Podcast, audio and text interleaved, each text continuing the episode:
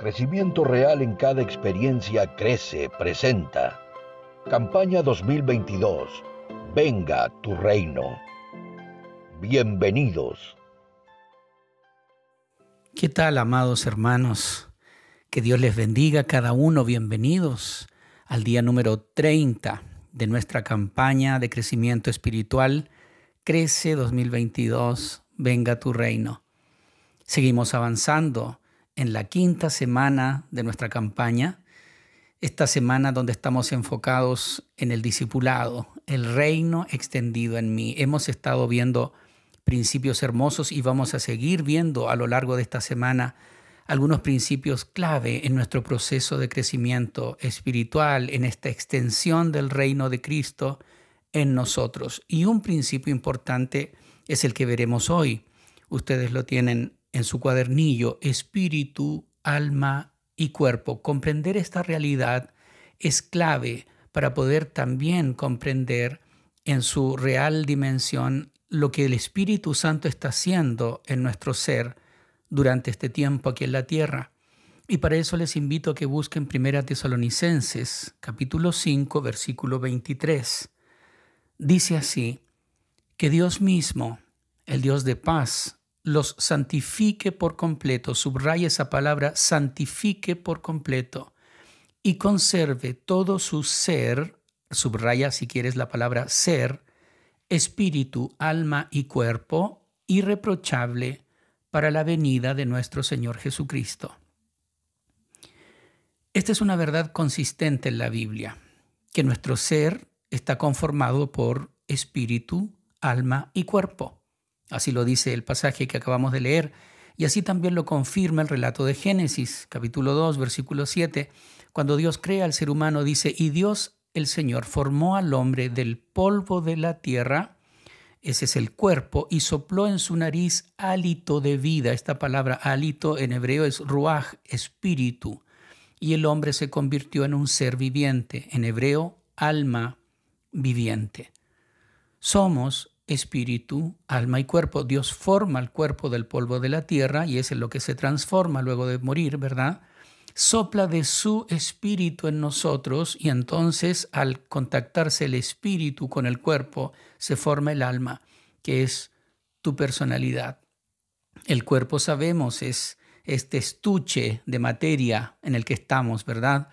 Eh, nuestro pelo, nuestros músculos, todo lo, lo físico y, sabemos que dentro de ese estuche está nuestra alma, está esa vida en nosotros. Cuando alguien fallece vemos su cuerpo, son sus facciones, pero no hay vida allí, está solo el estuche material, físico. El espíritu es este aspecto trascendente que Dios pone en nosotros, esto que nos hace de alguna manera comprender que somos parte de algo mucho más grande. Es este sentido de eternidad es esta área en nosotros que fue creada para tener comunión con la deidad, no con la religión, sino con la divinidad, con Dios mismo. Y está el alma, nuestra personalidad, ese yo que está detrás de mi cuerpo, dentro de mi cuerpo y que se expresa a través del cuerpo.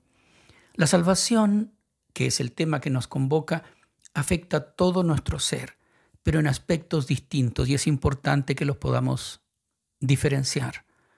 La salvación se da en nuestro espíritu, se da en nuestra alma y se da en nuestro cuerpo. ¿Cómo es así? Bueno, la Biblia nos dice en Efesios 1.13, por ejemplo, en Él también vosotros, habiendo creído en Él, fuisteis sellados con el Espíritu Santo de la promesa. Es una acción pasada que ya ocurrió y está completa. Eso se da en nuestro espíritu. Efesios 2, otro ejemplo, dice que Él nos dio vida cuando estábamos muertos en delitos y pecados. Él no nos dará vida, Él ya nos dio vida en nuestro espíritu. Nuestro espíritu ha vivido y tenemos esta relación con Él. Así que la salvación en nuestro espíritu es pasada y completa. Saltemos al cuerpo. Nuestro cuerpo todavía es terrenal y la Biblia nos enseña que tiene que ser transformado para heredar el reino incorruptible. Romanos 8, 22 y 23 nos dice, toda la creación todavía gime a una, y no solo ella, sino también nosotros mismos gemimos interiormente mientras aguardamos nuestra adopción como hijos, es decir, la redención de nuestro cuerpo. La salvación en nuestro cuerpo es futura, la aguardamos, esperamos ese momento en donde seamos transformados. Otra vez, la salvación en el Espíritu es pasada y completa. La salvación en nuestro cuerpo es futura y definitiva. Pues bien, la salvación en nuestra alma es presente y progresiva. En Filipenses 2.12 se nos enseña, ocupaos en vuestra salvación con temor y temblor. En nuestro espíritu fuimos salvos, en nuestro cuerpo seremos salvos, en nuestra alma estamos siendo salvos. La salvación en nuestro espíritu es llamada en la palabra redención. La salvación en nuestro cuerpo en la palabra es llamada glorificación.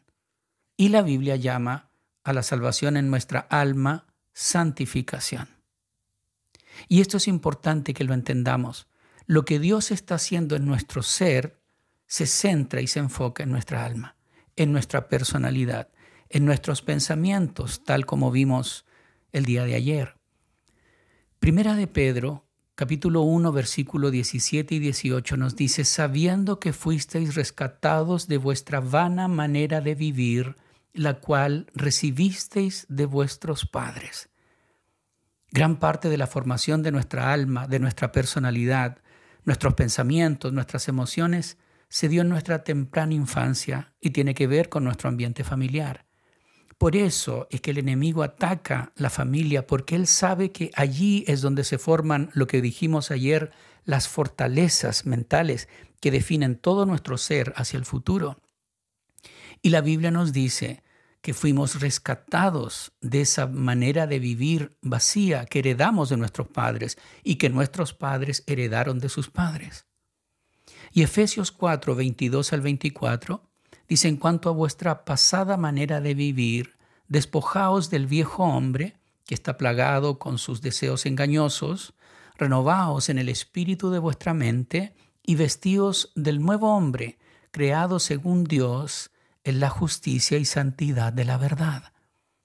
Este nuevo hombre, esta transformación en nuestra alma se da por el reemplazo de las mentiras del diablo, las mentiras que hemos creído desde pequeños, mentiras que sostienen nuestra vida, mentiras a las que inconscientemente nos aferramos como parte de nuestra personalidad, mentiras de las que se aprovechan nuestros enemigos espirituales. Esas mentiras son reemplazadas por la verdad de Dios. En ese proceso estamos. No tuviste que ver mucho en la salvación en tu espíritu más que creer en el Evangelio. No tendremos mucho que ver en la glorificación de nuestro cuerpo, eso ya está prometido. Pero sí debemos colaborar con el Espíritu de Dios en esta santificación, en esta dimensión presente y progresiva en nuestra alma. ¿Cómo lo hacemos? Respondiendo a la revelación de la verdad. Permanentemente la verdad de Dios nos va a confrontar, como lo vimos ayer, y será nuestra decisión rendirnos a esa confrontación y dejar que el reino se extienda en nosotros. No eres culpable de tener temores, no eres culpable de vivir las consecuencias de pensamientos engañosos, pero sí eres responsable de entregarle esos pensamientos al Señor y dejar que el reino de Cristo se extienda en tu alma. Que Dios te bendiga